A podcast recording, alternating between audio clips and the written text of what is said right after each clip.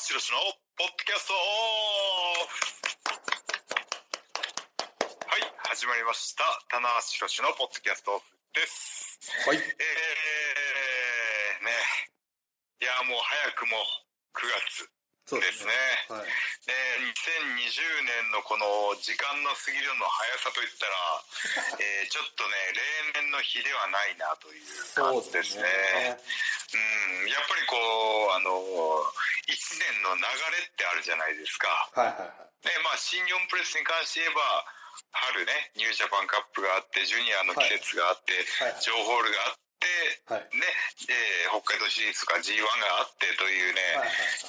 のをこなしてきてるからこそ、 その、体感時間がね、そうですね。ちゃんと残るんですけども、はいはいえー今年は全てが変則的なので、はいはいはい。ねえ、ちょっともう2020年あっという間に9月かっていうそうですね。感じはありますけどもですね、えー、そのね、えー、なんて言うんですかね、この、あえて G1 を9月にずらしてたわけですね。そうですね。はい。オリンピック、そうオっすねリンピックはがあいはいったの、ある前提でね、はい。はい。えー2020年は迎えてましたので、そうですね。うんで、まあ今回ね、コロナの影響で、いろんなものが中止になって、はい。で、オリンピックもね、また来年以降に10円になったんですけど、はい。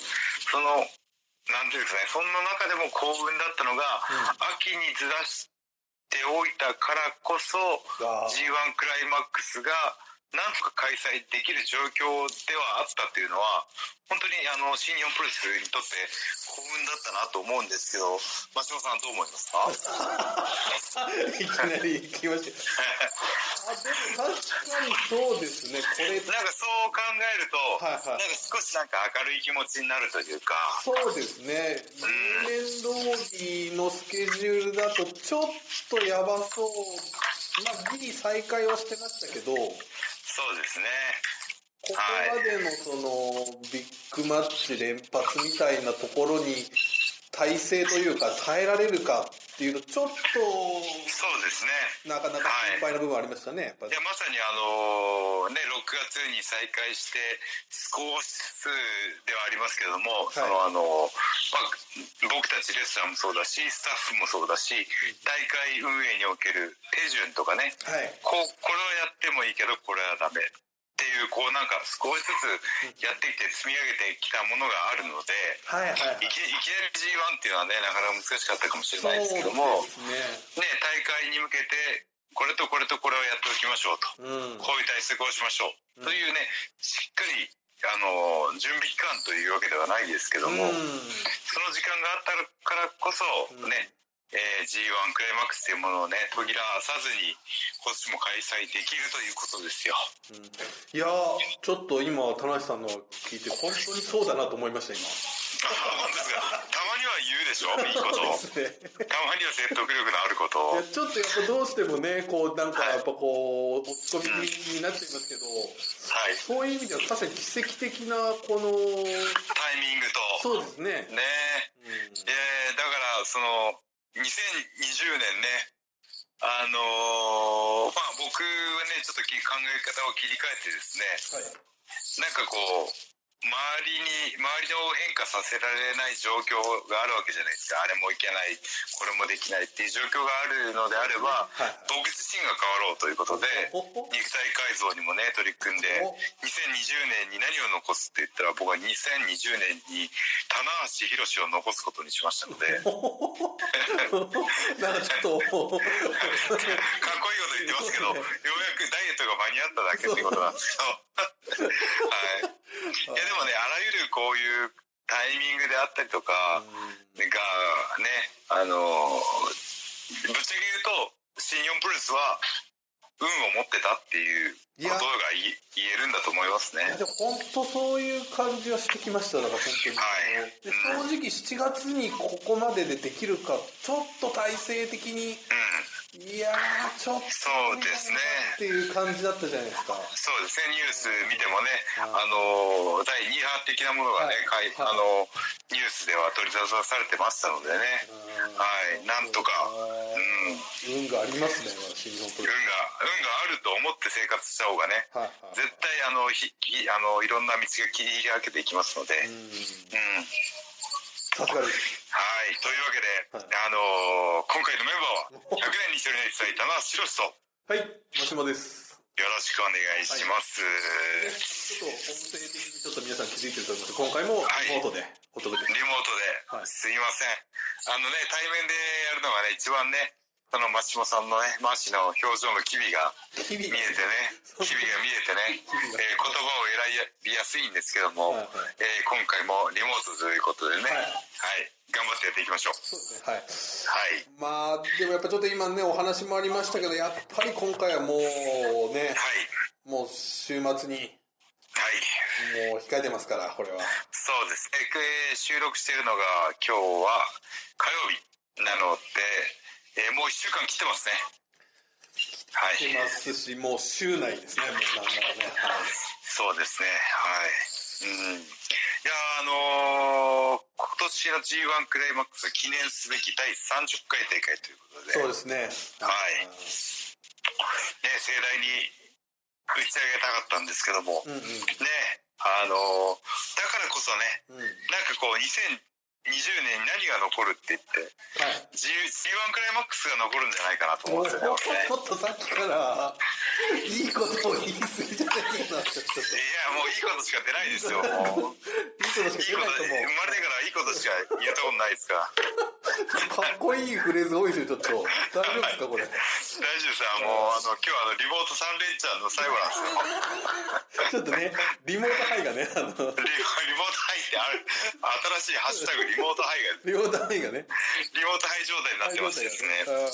そうなんですよ。だから、特にね、この、毎年、その、8月に G1 終わって、はい。 9、10、11、12が、あっという間に過ぎてドームじゃないですか。そうなんですよね。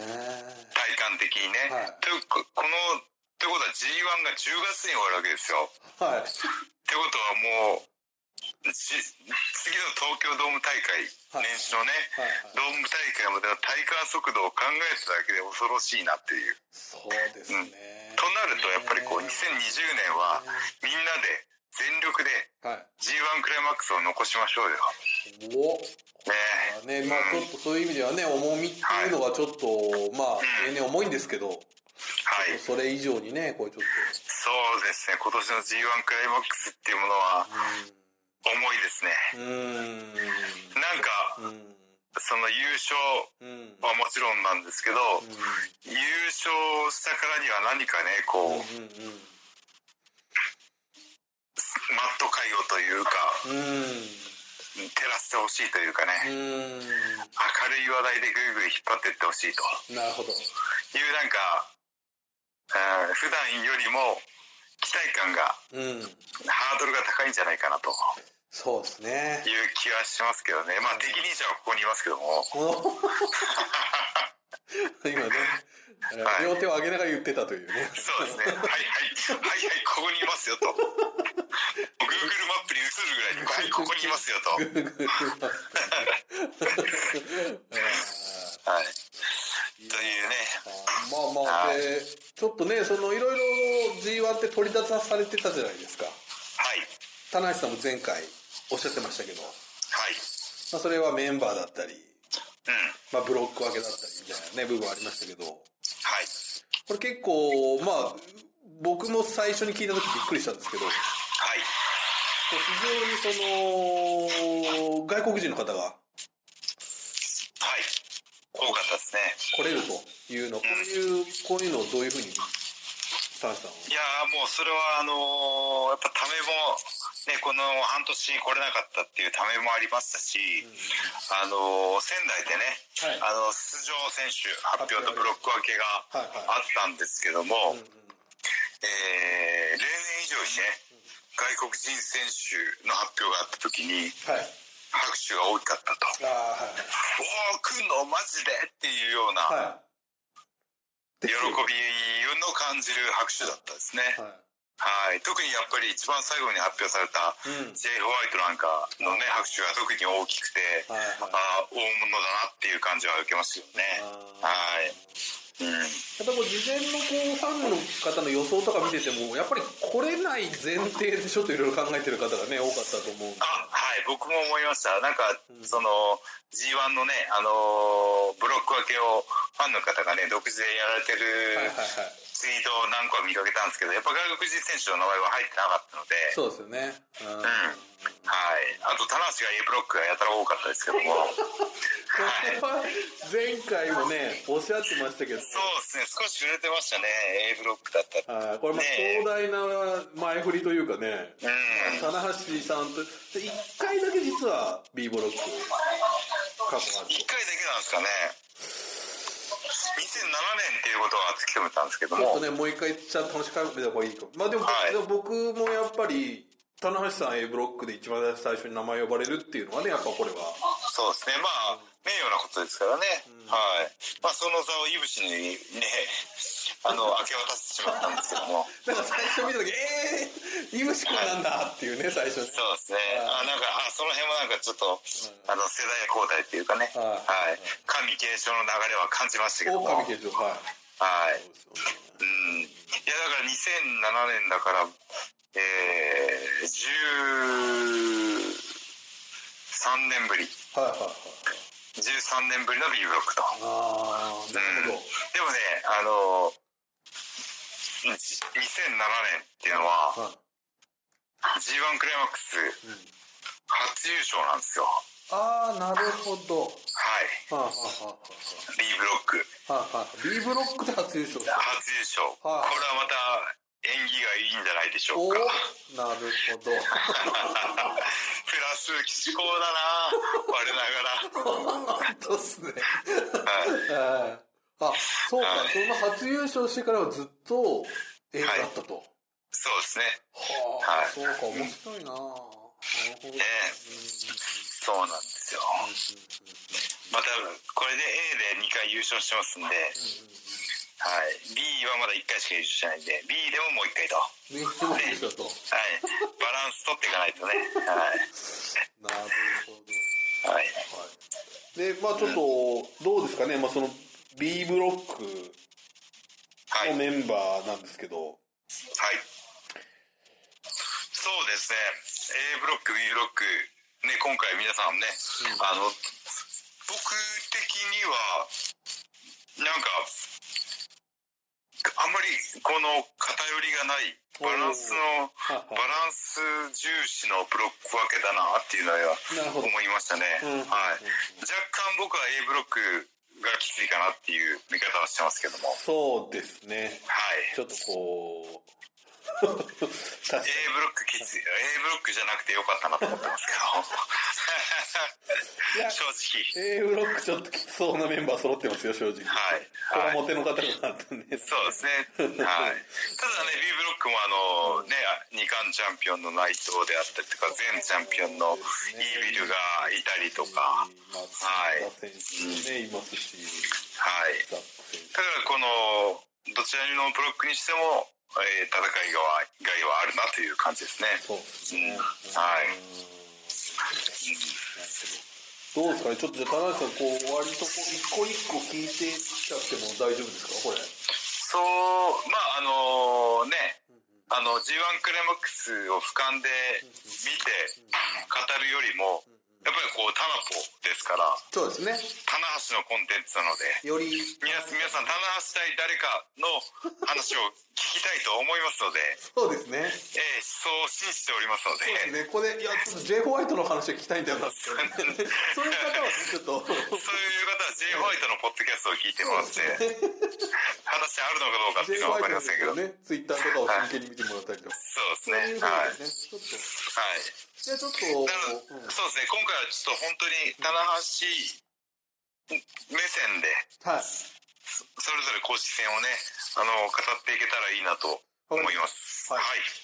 じゃあですね、まあ、これ初戦からいきますか。初戦からいきます。まあ、開幕戦いわゆるまあ大阪2連戦で A ブロック、B ブロックというふうにあるんですけども、そうですね。今回は変則的ですので、あの、A ブロックが行われるときは B ブロックの選手は、えーお休みとね、これはちょっと。いうことなんですよ。ははいはいい。なのでね、あの、ファンの方にはね、あの、B ブロックの選手も見たかったのにというような、はい。はい。お気持ちはね、あると思うんですけど、まあ、状況が状況なので、そうですね。えーね、させていただいて、んっていうことで、はい。これがその、つまり9月19日に開幕、2日目のに B ブロック開幕となるんですけども、まあはい。その初戦、初戦がね、いきなり来ましたね。これメインイベントですよ、田辺さん。いやー、新日本プロレス、粋なことをしますね。これはね、まあ、い棚橋ファンもそうですけど、はい。内藤ファンも来たなと、これは思ったと思いますよ。これ初戦か、そうですね、何年ぶりだ ?3 年ぶり。 3年ぶりみたいですね、ちょっと。 G1 クライマックスの公式戦以来ですかね。そうですね、両国の時ですかね。はいはい。うん。その時、あんまり記憶にないんだなまあ、やっぱり強烈なのはその年の、やっぱりその東京ドームから大阪城にかけても、ああ、そうですね。東京ドームで負けて、はい。一礼されてってやつですよね。で、その後こう、ベルト破壊。 ベルト破壊、ベルト手作り、でベルト破壊からの手作り DIY。 DIY があって、DIY 事件があってですね。それであの、意外と割割と早い段階で作り直すというね、いあの。や、DIY して、あの、緑色のお気に入りのチソパンを白いペンキで染めて、ダメにして、できたと思ったら、あの、実は新しいのをもう注文してますと。意外とあの、新日本の対応が早かったというね。早かったですね。壊されたからもうオーダーしてたんでしょうね。そうですよね。まさか棚橋が自分で 手作そんりなでね割と割と綺麗に仕上げると思ってなかったですよね。な かないやか、マジでピッカピッカピカにしたんですよ。 本当にあの革のベルトの剥げてる部分も、そうですよねあの革用の白いペンキを買ってきてですね、おーちゃんとあのはいさ綺麗に直したのにね、これ会社側もね、ちょっと言いづらかったですよね。母さんすみません、もう。すいません、実はもう発注しておりますちょの、っ発と注もう済みです言と。いにくいですけどみたいないやでもそのそのねあのベルトをきれいにするっていう行為が、そのあのベルトを大切にするっていういねや本当そうです姿勢につながればいいと思ったので、まあちょっとこう、供養というかね言い方あれですけどうまいいやうまいこと言いますよ、本当にねはいいやでもやっぱりそこまでみんなこうなんていうかファンの方はそこまでセットで覚えてると思うのでまあやっぱそのあの構想はやっぱりその刺激的だでしたしそうですねははいい、うんまああのそのね東京ドームで負けて一礼された時にまあ、解釈されたっていうようなねいやそうニュアンスの記事が多かったんですけど、うんうんえーまた今回ね、ゾウスポ市場で、えー、田無を解釈してやると。うんうんうんうん僕はなんで人生で二度も解釈されないといけないのかっていうね。 解釈は一度だから解釈なという解釈をそういうふうに解釈してますけ どもまたそういうこれこのねリモート範囲が今こうちょっと聞いてますからすいませんすいませねんリモートはいがね3回目だと人間はこうなるっていうね。そうですねはいいやーだからその久しぶりのねライトとの対決だしはいあのーまたねこの勝敗結果以下ではいや二冠戦も見えてくるといいや、そうなんですよ、田中さん。こうことなんですよねはいれはちょっと田中さんとしてはね、いや、オーもうル、オールはナッシングというかね、本当に、そうですねま。あ、はい。まあ、内藤にしてみたら、一公式戦かもしれないんですけども、う今ん、い現状の棚橋からしたら、非常にチャンスと。や、これは田中さん、本当にね、あのーしかもまあ、初戦ですから、まさにノーダメージそうでですね。いけるというのもありますし、はい。ここはもう、もうむしろここじゃないかみたいな。ここでしょうね。 はい。本当に、はいなんか、その、その後の公式戦占うというかは、ね、あのーその、初戦2連、公式戦2連敗ぐらいから逆転はいでリーグ戦とか出た時もあったんですけど、いうんうん、やっぱ今年はもう初戦そうですねが。全部かなっていう気がしますね。初戦でしょうね。うん。うん。いや、まあ、そ初戦 ですよ。はい。さっきから初戦しか言ってないんですけど。初戦ブックマークですよ、本当初にね戦、。初戦すぐ忘れてた。お世話になってますんでね。はい、どうもはいはい。どうもブックマークうね。ん。いや、でも内藤にしてみたらそれほど意識してないんだろうな、あっていーう感覚はありますね。ちょっとね、僕もお話したかった。やっぱりちょっと最近の棚橋さんにはちょっと物足りなさを感じてるは。い。まあ、路傍の石ぐらいの感じなんじゃないですか。は物の石出ますはねい。次々と今日ね。はい文学的な言葉がね。はい。好きな言葉が。おぼろ語でわかんないけど、おぼろしググってください、ぜひね。はい。はいこれはねただその石がね、光り輝いてるかもしれないんでね。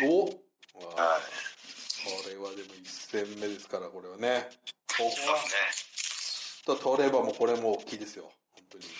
大きいですね。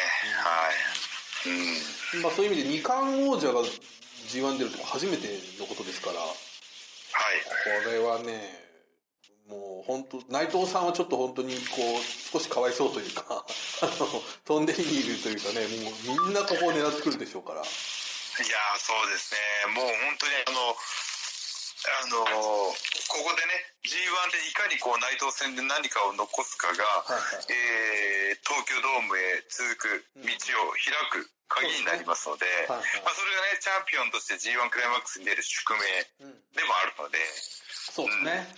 えうんー内藤包囲網が B ブロックは敷かれると思いますね。いやそうですね。はい、特になんかイービルなんかね、あいやのー本当そうですね。えーベルト取って接戦競り負けてでまた短いスパンでの第3戦目なので、はい、お互いねもう手の内を知り尽くしている状態なので、はい、イービルはかなり勝機あると思います僕はね。おなるほど。ここはだからもう B ブロックでしたね。こうみんな内藤戦は相当これ意識してくるでしょうから。そうですね、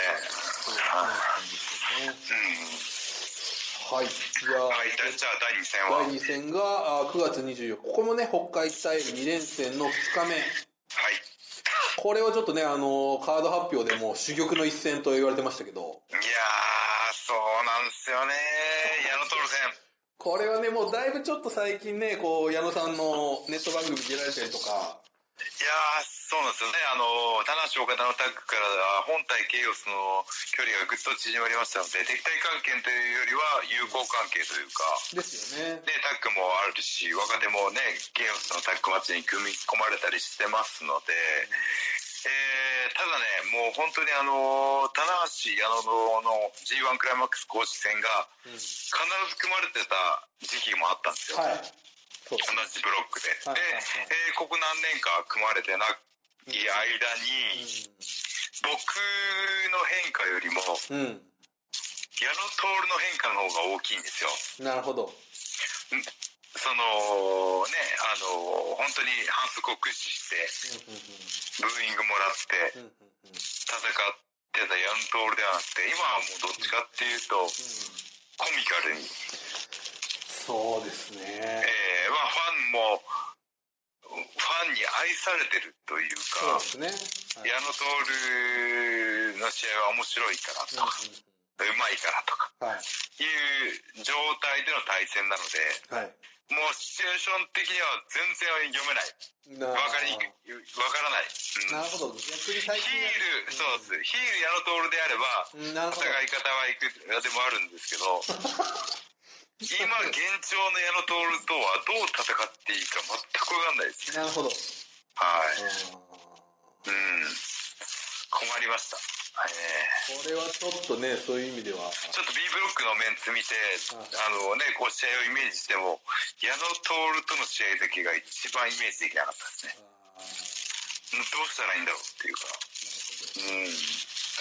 ロープでボンボンされて、ブレイク、ブレイク、ブレイク、ブレイクって言われたら、次どう動けばいいのか。はい。そのブレイクに合わせてギターを奏でるっていうのがあるんですね。なるほど。ブレイク、ブレイク、ブレイク、ブレイクってエアギターを弾くっていうね、ほどえー試合が一向に進まないというね。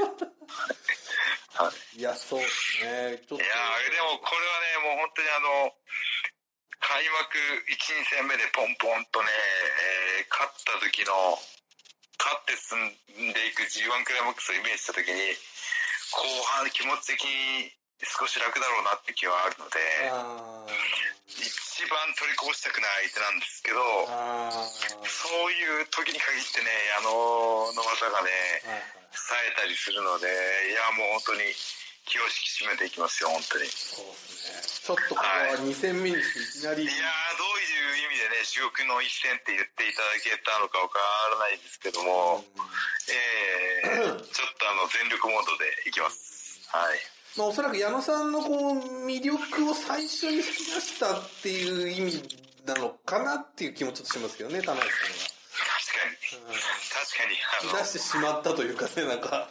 い。うんうんいや、でも僕、いや、でも、今現在の形になっていったのは、えー僕の手を離れてからなので、僕の手が出た。まあ、相当ね、構想はやりましたからね、あそこにそうですね。本当に髪の毛かけてもやったし、ね、はいはいはい。うん。まあ、ただ、その、その、矢野と戦わなくなって、えー過ごしてきた年月の、のお互いどれだけ変わったかっていうところの、比うんうべんっこじゃないですけどね。そうですね。だからちょっと今ね、そう KOPW 持ってますけど、ちょっと勢い的には正直ありますからね、今矢野そうですね。で、あれよあれよとね、こう勝ち上がっていったり、さんは。はい思はい。わぬところでいい仕事をしたりするのがね、うん矢野徹なんでね。はい、そうですね。いやもうそういうもうえもう絶対向こうのペースで付き合わないっていうようなね、はい固い覚悟を持って臨まないとはい。うんいけない試合ですね。うん、わはかりました。いはい、じゃあ3戦目がですね、これはい東京に戻りまして、はいえー後楽園ホール初日これからでですすね。ねあ、初日じゃないか、あ初日です。あ、はい。神戸には行かずにってことですね。そう一です。そうですね一個単発のやつですはいね。。で、はいえっ、と、これが、えー、棚橋をしたジュース・ロビンソンですね。はいこれはまあちょっとジュース選手はちょっとその、ブランクという意味では、かなりありそうなんですけども。そうですねアメリカでの大会ねニュージャパンストロングとかコリジョンとかうんうん出たんですけど、ジュースがあまり試合をしてなかったのでそうですね結構試合からは離れてるのかなっていう気がしますね。はいね、足足の負傷という話も聞こえてますんで。はいこの辺がちょっとどういう風なね、このリーグ戦でっていうのはあるんですけ僕ね、でもね、前回 G1 クライマックスでジュースと公式戦当たった時も、後楽園ホールだったんですど。よ。おおーはいはいはいははい。い。うんうで、その時もね、かなりあの、えー盛り上がった印象が残ってるので、うん。いや、もう楽しみですね。ん。うん。うんはい。うん、そうですよね。一はい時はね、タッグも組んでたりもしましたし、そうですね。はい。ここもね、後楽園ですから。そうですね。よりね、あの、後楽園ホール、ね、あの、目の超えたお客さんが多いと思うので、うんうんうんええなんかこう、うなるような。はあい。ーデビーヘイス投手にしかできない、う。なんかそういうシチュエーションでもうなるようなんうん。サムシンが見せれたらいいかなと思いますおね。はい。斎藤文子さんがね、こう好きそうなんですよね。ああ、ふみさんもね。ジュース選手好きですからね。はいはい。うんははいい。、そして、はいえー、後楽園もこれ A ブロック挟んで次がですね、えー、青俺長う岡。ん。ここで、棚橋さんは吉橋さんあと。あ、僕ね、あの B ブロック分けで、が B と分かって、あ、俺あると思った、あの分かった時に、うんうん。ここでうんね、あのーザックセイバー来るかなと思ったんですよ。はああ、はい。い。これニュはージャパンカップの決勝で、はいはいえー敗れてた記憶があるので、同会場で、はい、ザック・セイバーか真田がもう一回来るんじゃないかなと思ったんですけど、なるほど。えーあのー主役が移り変わってたんですねまあでもその二つの試合が後々どこで組まれてるかを見ると、これはこれでやっぱりその意味がある場所でね、組まれてると思いますんで。そうですね、はい、いやさっきのね話の続きなんですけど、そのアオーレ長岡でうん。うん。内藤対真田が組まれてるんですそようでねいすね。やーこれはまたねおあのー客観的に見てはい。非常に興味深いおそうですか。興味深いですね、うんもうあのやっぱり新潟出身のはいはいはい。真田が大、あのホームなので、うんうんうん。えーシチュエーション的にね、あの岡田ですらうんうんヒールになったというシチュエーションだったので、いやそうはい、ですはいねえーこれも楽しみな一戦ですし、えー長岡で吉橋と、そうなんですね。吉橋さんはね、田無さんと、去年もね、いろいろありましたから。そうですね、去年かな、去年、お俺俺んとこ来ないかと、そうですね。はいはえいはい。ー、岸田みたいなのね、俺んとこ来ないかと、てってってってってれれれれみたいな。でチームここからが指導しよう指導し始めなかったんですけど結局そうですね。あの、一大ボンバーズもし指導し始めずはと。い、うん、はいありましたけどね。ちょっとでもここに来て非常に吉橋さんは、好調というか、そうですねこう、あのー、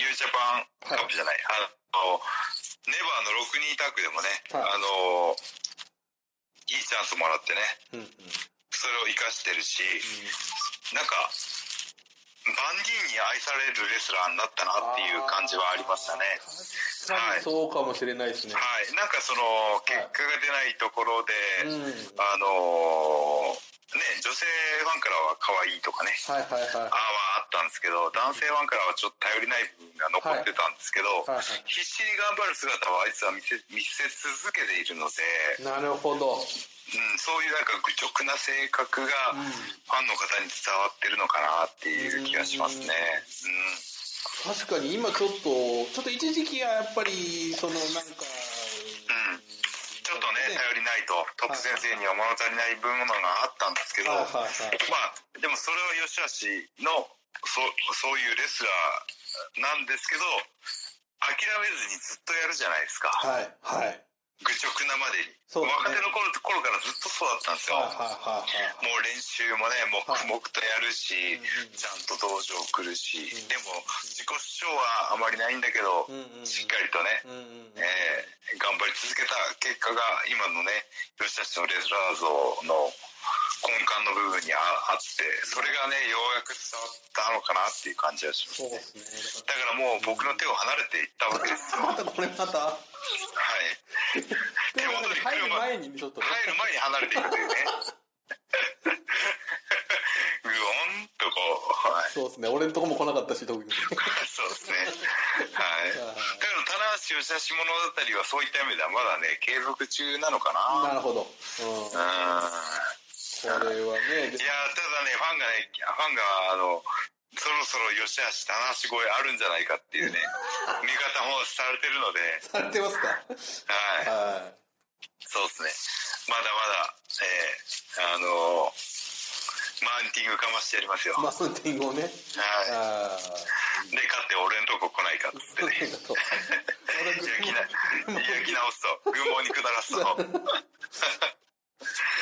っはい。ていう感じですかねはいで、えーと、この長岡が終わると、えーはい次がですね、えー広島2連戦の初日が今度 B ブロックの初日になると。はいで、ここはですね、田無さん、メインイベント。はいはい名物ですね来ましたねこれは、健太戦ですね。うん A ブロックももう岡田がメイン多いのかな B ブロックはね内藤が確かメインが5つでそうですね。僕が4つかなっはい。ていうぐらいですねそのうちのメインイベントの1つということですねこれはい、広島、これちょっと内藤選手もこぼしてましたけど、はい、広島のメイン俺じゃないのかと。あ、言ってましたか。 あれだけね、そう広です島愛を。確かにそうだね。そこをね、ご元祖広島男ですから、なんかそうですよ。えお忘れなえく。もう、そうですね。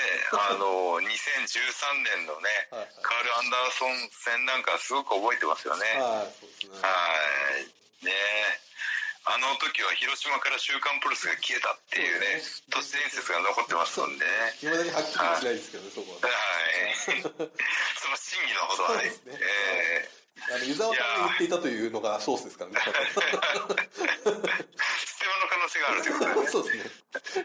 湯沢にね、意外とわからないですからはね。い。これいやーでも、いやーそうですね、去年の G1 クライマックスの公式戦、初戦で負けてますので、大田区だったかな。大田区ですね。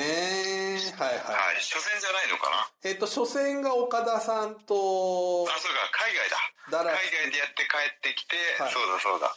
で、開幕2連敗だったんだな、去年はな。そうですね。で、まあ、健太選手が、井口さん初戦勝って、ちょっと2戦目で田中さんを下して、こう、ちょっと波に乗ったっていうね。そうか、そうか。ゴールデンエースがた煮立てされたってことだったんですね。うんうん。いや、もうリベンジマッチでしょう、これは。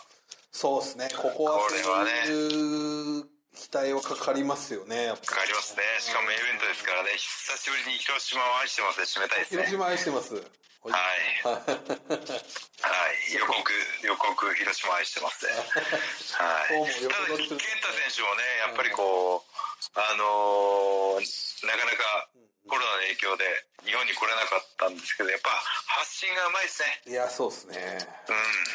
やっぱその辺は、あの、やっぱ一流のレスラーだなっていう、リスペクトを持って、しっかりリベンジします。おわはかりい。ました。ははい。はい。じゃあですね、この広島の2連戦を終えると、次が岡山で、はいえー、これがですね、またまたこれメインイベントですね。まあ、たきましたね。こう、続きますね、メインイベントが。このはい。はい。メイン2連戦で、イービル選手と。これはね。いやー、ちょっと一番警戒してますよ、ビーブロックの中で。と、あ、そうですか。はい。あーはい。僕がシングルマッチして、まあ何度か戦ったことあるんですけど、はい。やっぱここ、やっぱこう、タイチャンピオンになったり、タイトルマッチを経験して、うん。別人のイービルが来るとなるほいうぐらいの印象ですね。ど。うんはい、それぐらいやっぱりこうチャンピオンベルトを巻くっていうことはうん。自信もつくしうレスラーを変える魅力魔力があるので、うんん。うん。はい、僕の知らないイービルがいるんだろうなと思ってますね。はいどうですかね、その、まあ、内藤さんなんかは、その、まあ、ディクト頼りのイービルには、まあ、ちょっと興味がないみたいなね、発言もされてますけど、はいあの辺が、ちょっとそのファンの中では、やっぱりその、ちょっと本来のイービル選手とは、ちょっと、本来って言ったらあれですかね、まあ、以前のインタビュー、イービル選手と違うので、ちょっとここにこう、なんていうか、まあ、アンチというか、うんいう声もありますけど、はい、田中さんなんかこう、どうですかね、どういいうや。ーもう僕はねあの目には目をでいきますよおはいはい。倍返してごまかし。はいいやもうねそれ反則もあるでしょうは反則も乱入もあるでしょうい。おうほええででもなんかこう猪木さん的な戦い方でうほうあはあ。い。ね、あの、ナックルパート、おい、反則じゃねえかと思っても、はいやっぱりこう、ね、目には目を、歯には歯をで返すと。おなんかそういう戦い方、ベビー、別にベビーフェイスにこだわりは、その試合に関してはないですね。なるほど。はい逆にこの、まあ、構図が二項対立というか、はっきりするはい。もう、部も分はね、あるけど、やりやすさ。う、その、それはもう、試合前にもうシチュエーション的にはもうファンの方には分かってるので、はいはいええはい。もう反則には反則で返すぐらいの。あーはいはええ絶対勝つ勝たないといい。けない試合だと思いますねこれはじゃあ、鉄拳制裁が見れるかもしそうですねいつビルが出るかもしれないですれねない。ツビルが、いつビルがそんな、急に急に新鮮さ真剣さがなくなっちゃったせっかく意気込み語ったのにいつビルで台無しっちょてっいうと、イツビルが出ると負ける気がします。じゃあいつビルは封印しますイツビルじゃない方がいいかもしれないですね。急に目の下にクマを描いて入場するってねあれ誰だよっていつビルイツビル来た瞬間に、これちょっとやばいな。これ期待感が急にグッと下がるんだよねそうですね。じゃあ目の上にあのシャドウをするってことですかね。すごいあのあのパタリオのバンコランみたいなこうあのシャシャドウアイシャドウをしてくるあの紫色のシャドウみ上たいな。側にしてくるっていうのはああるあれいいかもしれないいつ見るオリジナルでいですね。はいはいついつダメだいつ見るは禁止しようそうですね。はいいつ見るはあの現在をもって封印されましたそはういですね。あのなるべく出さないでほしいというね。はいわかりました。はいさあ、そして、まあ、終盤戦。まあ、あの、A ブロックは大阪でビッグマッチ。そうですねはいそこが A ブロック一つだけなんですよね大阪はねそうですね、こう、ポンポンと。で、はい大阪、名古屋、まあ、愛知ですね。はい。ありますけども、ここが、えー、これセミファイナルで、後藤弘樹戦と。はい。これちょっと結構注目してる方いるんじゃないですうん、久しぶりなんですよね。は対い後藤が。か。はい。はい。はういん。ここはちょっとね、そうですね。東海ダービーというかね。今三重と岐、三重と岐阜で。あ、そうですね。はないるほどなる。で、僕、名古屋でね、後藤弘樹とシングルマッチで2回目なような気がするんですよほど。おなね。るほど。はい。いやー、あのもう、だいぶ前ですけど、2008年だったかな、9年だったかな。はい。これはやっぱりね、後藤選手は、ちょっとその、結果という意味ではね、あれであれですけど、やっぱ田中さんにとっては非常に、うんそうなんですよね。うん。あの、棚橋戦になると急に後藤がリミッター外し出すっていうね、そうですね。都市伝説がありますんで。はい。確かに。いや、今日ね、たまたまあの、そのリモートで、新日ちゃんっていう、はいはいはいあの、新しく始まるはい、あります。番組の収録をしてたんですけど、はいその、おすすめのフうん。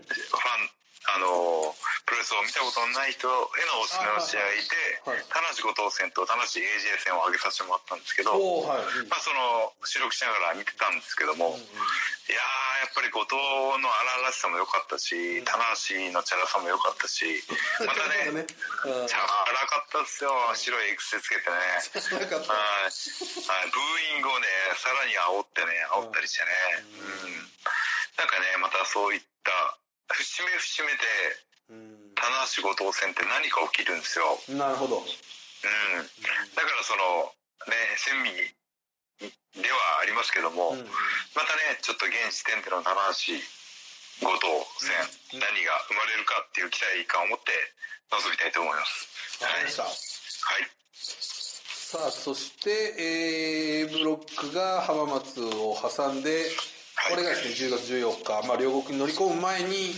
えー新設された横浜武道館。そうなんですよね横浜文化体育館が取り壊しですかね。そうですね、なんか新しいのが立つっていうね、話も聞きましたけでど、横浜武道館ですね。横浜武道館っていうのは新日本初進出ですか？そうですね、あのーちょっとこの間、あのーえースターダムそうですね、スターダムさんが、あのー開催予定してこたんけら落ですとしね。をね、予定した、ちょっとそれが、まあ、延期になって、ただ、こけら落とし自体はスターダムさんやるみたいなんですけども、うんチうんうん、ーはいムと。してはこれが初上陸と。いいですね。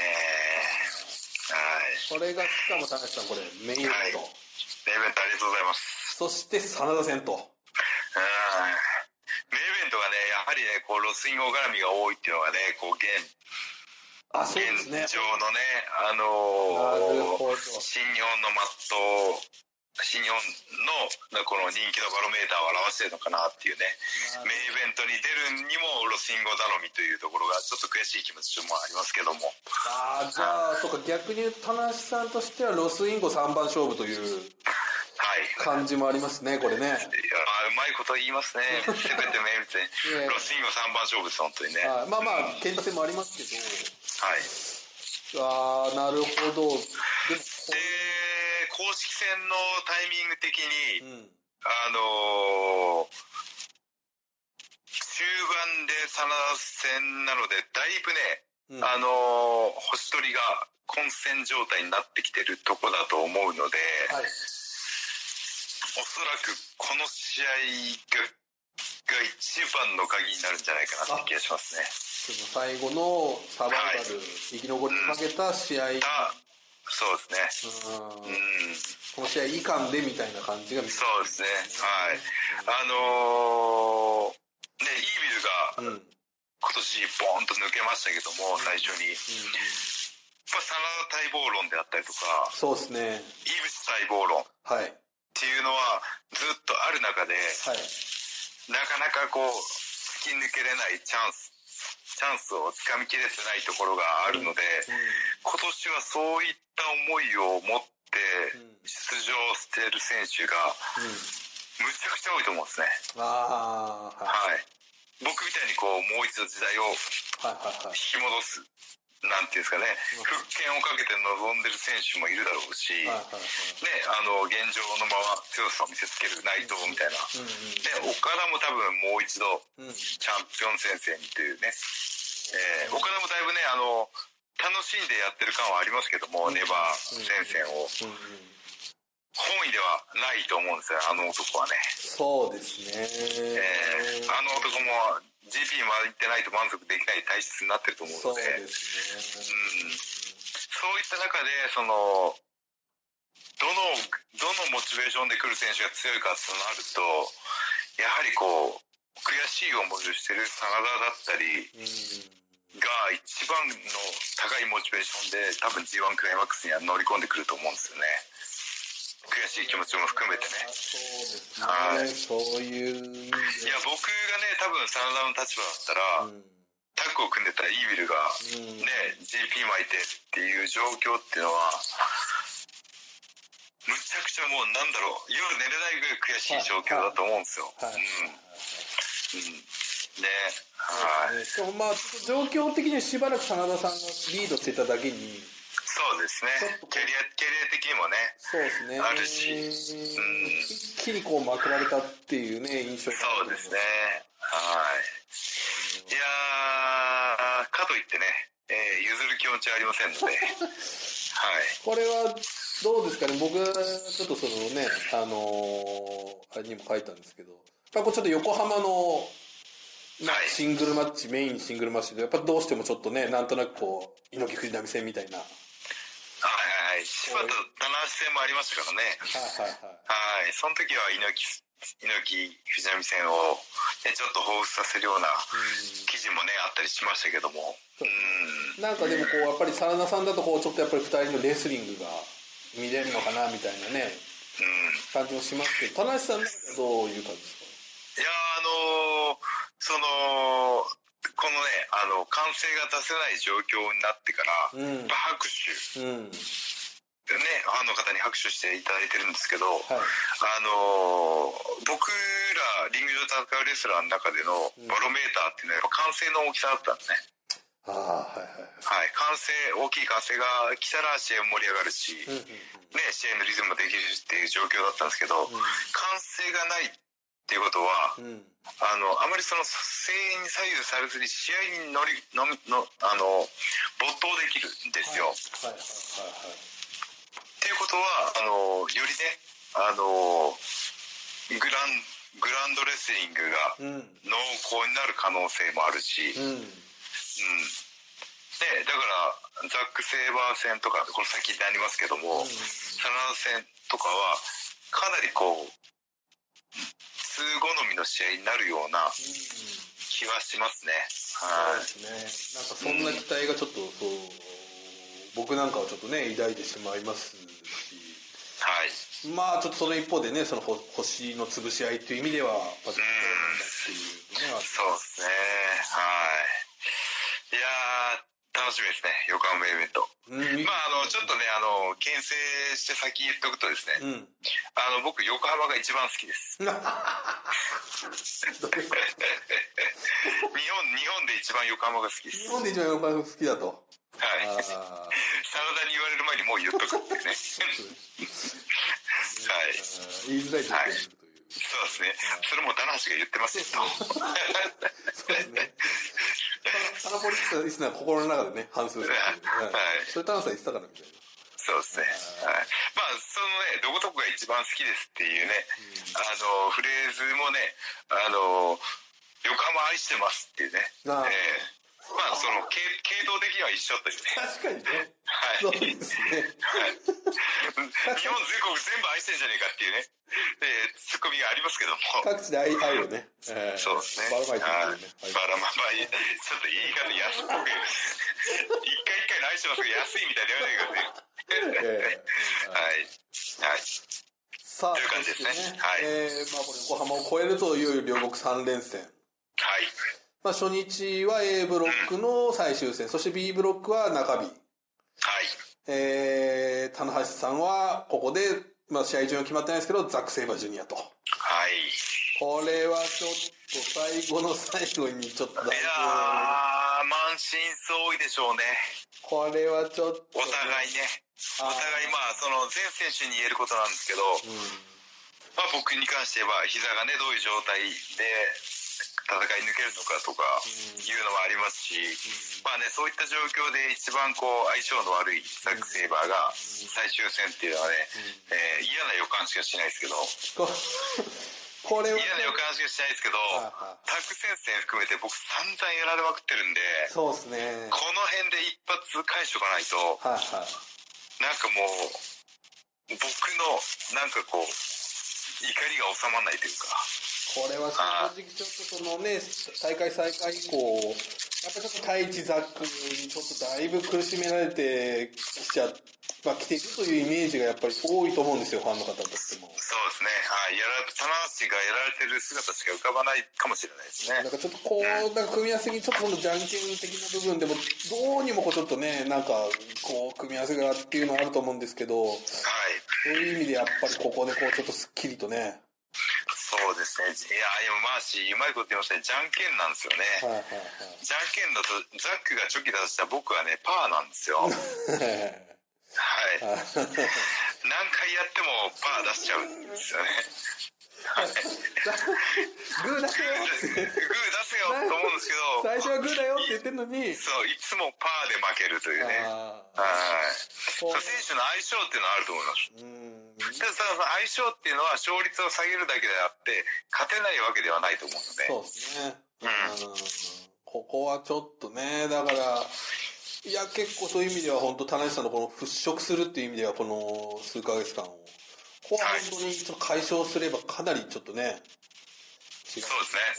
そうですね。印象また変わってくると思いますね。苦手意識もなくなると思いますね。そうですね。もう苦手意識って言っちゃってますからね。そうですね。はい。まあでも、ザック選手はちょっと、多分苦手な方多いと思いますよね、ちょっとね。そうそうなんです。あの、その選手それぞれのリズムっていうのはあるんですけど、ザックのリズムだけは本当に独特なんですよ。うーんう。ん。だから試合組み立て、ね、レスリングあって、ちょっと動き、ね、相手をなんで伏線敷いといて、フィニッシュ2回つなげるかっていう大技構成があるんですけど、ザックは急に来たって説得力があるので、そうでうん、だすね。から強いんですよね。はいはいはい。チョキ、チョキ、いいチョキなんです。強いチョキ。強い時。うんチョキの中でも強いチョキですね。はい。これはちょっとね、グーでこう、そうそうですね。そうですね。そそれか切れないパーを出すか。入れないか、また難しいことを。硬いパーを出すから、しかし。切れないみたいなやつですね。それかもう、そう、そう。切れないパーを出すか、その、ハサミより大きいパーを出すか。歯が届かないよと。バーが大きすぎると。パーが多すぎて歯が、歯が届かないよっていうね。はい。まあ具体的には何をしたらいいか全くわからないですけえーど。具体策はないということなんですけどね。はい。うん。さあ、じゃあちょっとね、ここまで、は一気い。に語ってきましたけど、まあこれはちょっとね、おなじみのというか、まあ、こう皆さんこの時期のインタビューで必ず聞かれるんでしょうけど、はい。まあこれ A ブロック、そうですね。誰が上がってくああ、いるや、優勝したいですよ。優勝したいですけど、はいあの、やっぱり A ブロック中心は岡田になるのかな、おー定感で。やっぱコンディションが年間を通していい、ビッグマッチの経験値が違いすぎるという意味では、岡田がね、怪我であっちあそこが痛いとか、いう話を聞いたことがなくて。そうなんです。常にコンディションがいいのと、あと、どんなビッグマッチに対しても、はい。揺るがない精神的な強さっていうのをもう彼は経験上持ってますので、なるほど。ビビッグマッチ慣れが A ブロックの他の選手の比ではないというところがアドバンテージですね。なるほど。はい。ここはじゃあ、決勝で、棚橋岡田。橋岡だ。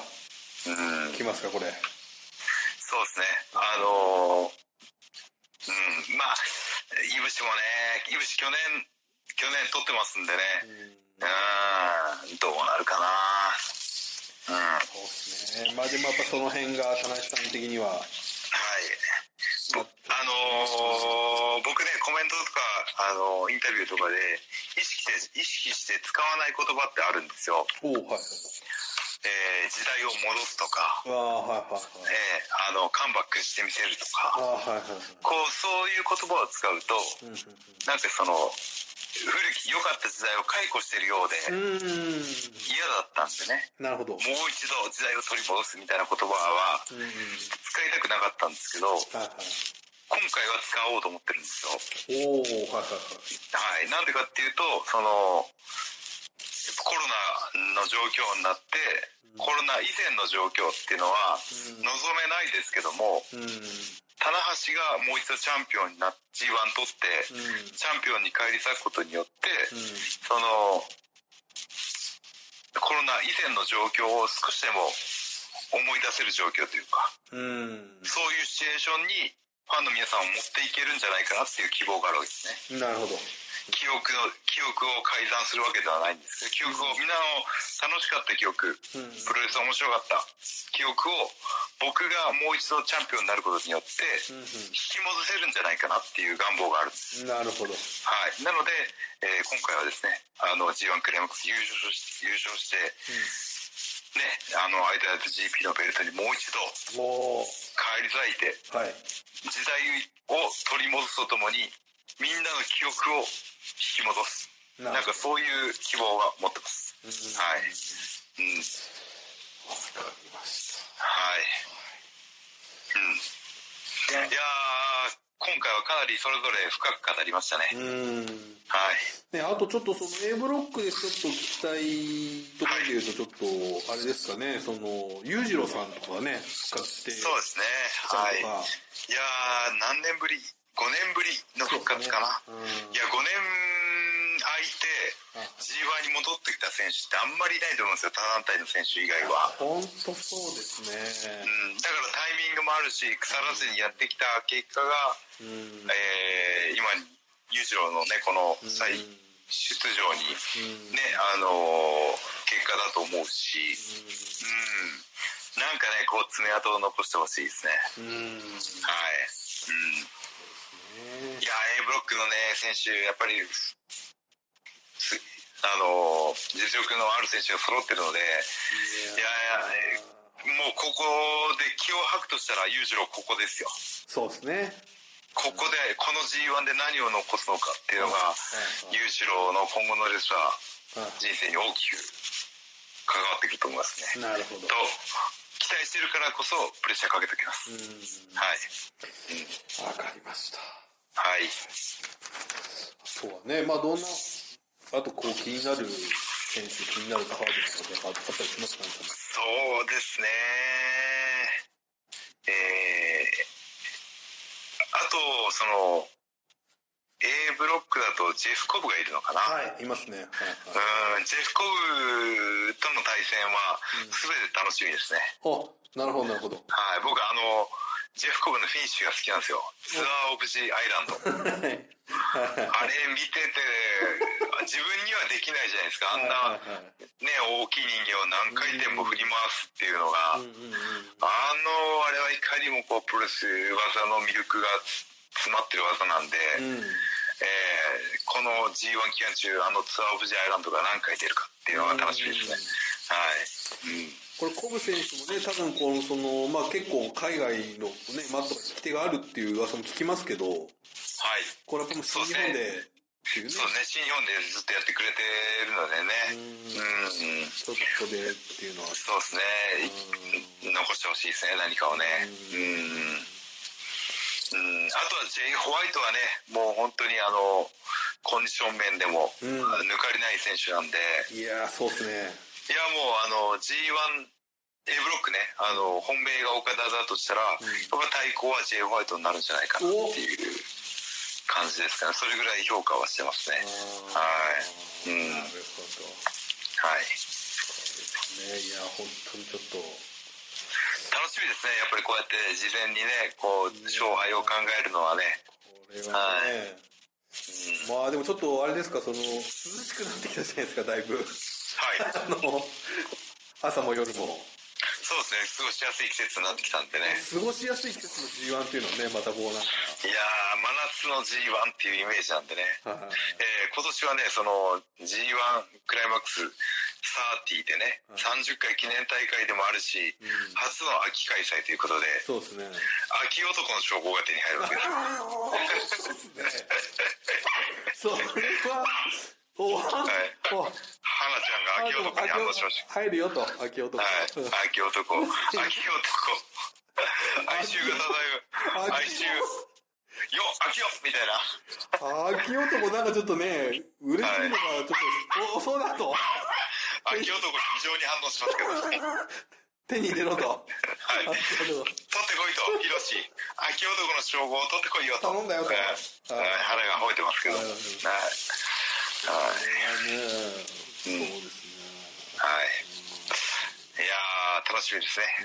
ね。うんはいまたね、あのー本当にあのファンの方はね、あの声出して応援したいところを拍手であったりとかね、そうあですの祈ね。りであったりとかうんね、あのみ応援しはあの声援はなくてもですね、しっかり感じておりますので、うん。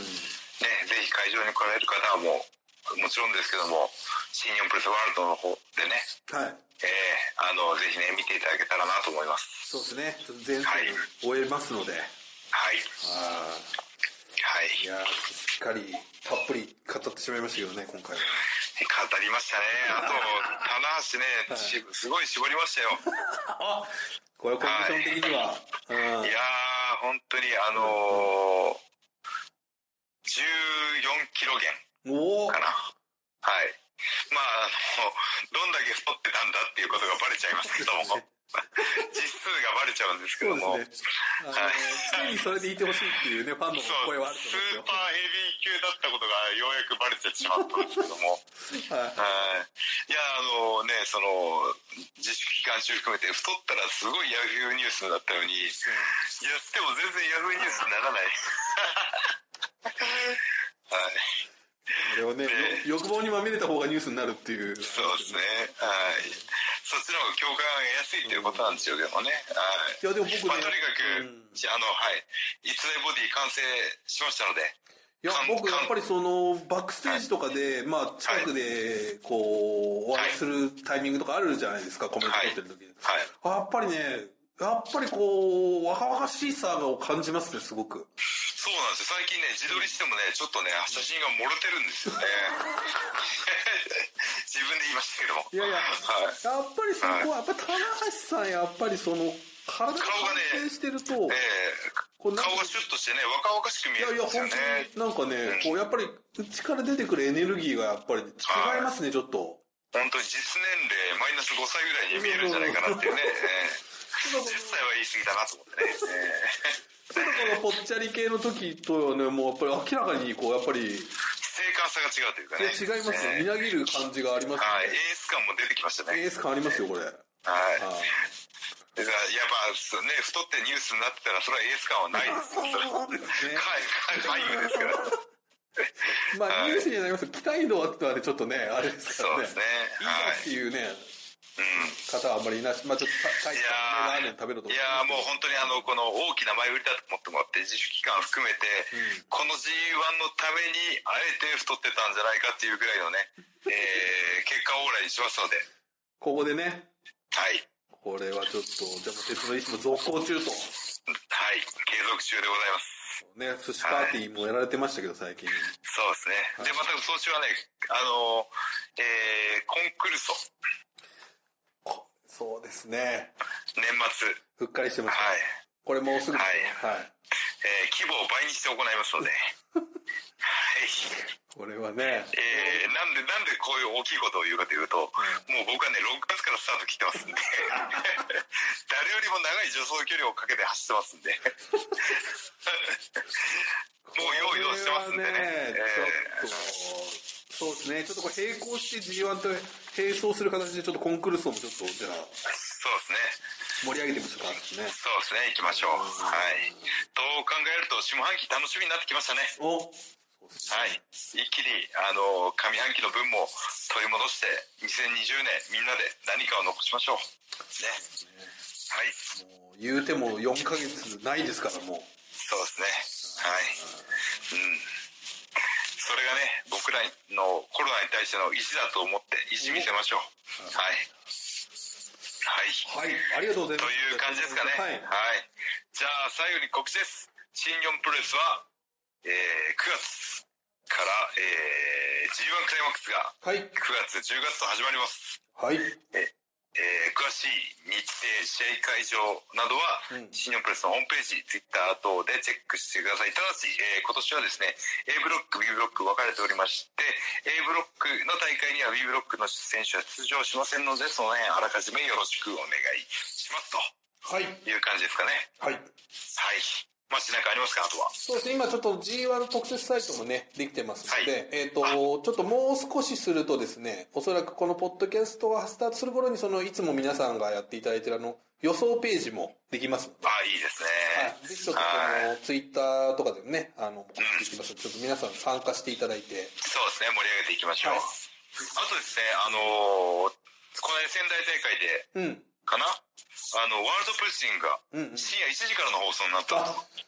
あ、えっ、と、後楽園ですかね、この間。あ、この件はいか。はいはいはい。ね、あのー、2時はちょっと深くて起きてられないけど、1時だったらまだ頑張って起きてられるっていう時間帯ですしね。いや、これね、はい、この1時間繰り上がりっていうのはいや何年ぶりかって言ってましたもんねこれ25は年ぶり大きいでしょうね。これだから要するにその、まあ、やっぱり2時から3、まあ2時から3かっていうのはちょっとね、そうですねけど、1時だと寝ようかなっていうねち。ょっとねまだ起きてるっていうね大人の方もいらっしゃるので、はいこのねこのワールドプレスリングの時間が早まってプロレスを知ってくれてる人が増えるっていう状況とコロナの落ち着き状況が落ち着いていくっていうタイミングが重なれば、うんコロナのねあの全て落ち着いた時にまたプロレスっていうものに興味を持ってくれた人が会場に来てくれるかもしれないっていうね、いい風に考えていきましょうねい。や、そうです。はい。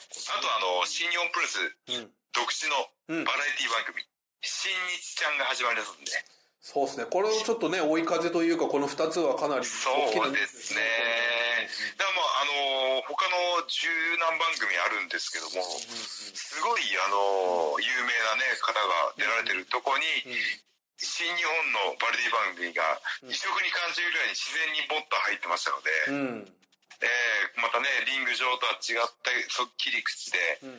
またねレスラーの魅力を伝えていけたらなと思いますのでいやこっちの方もねぜひねみんなでチェックしてくださいいや、これは本当にね、新しい層をちょっとぜひ、はいこれがっちり捕まえたいなというね、感じありまそす。うですねははいいはいという感じですねはい。はいというわけで G1 クレマックス頑張ってきますはい。以上棚橋宏のポッドキャストオフでしたありがとうございました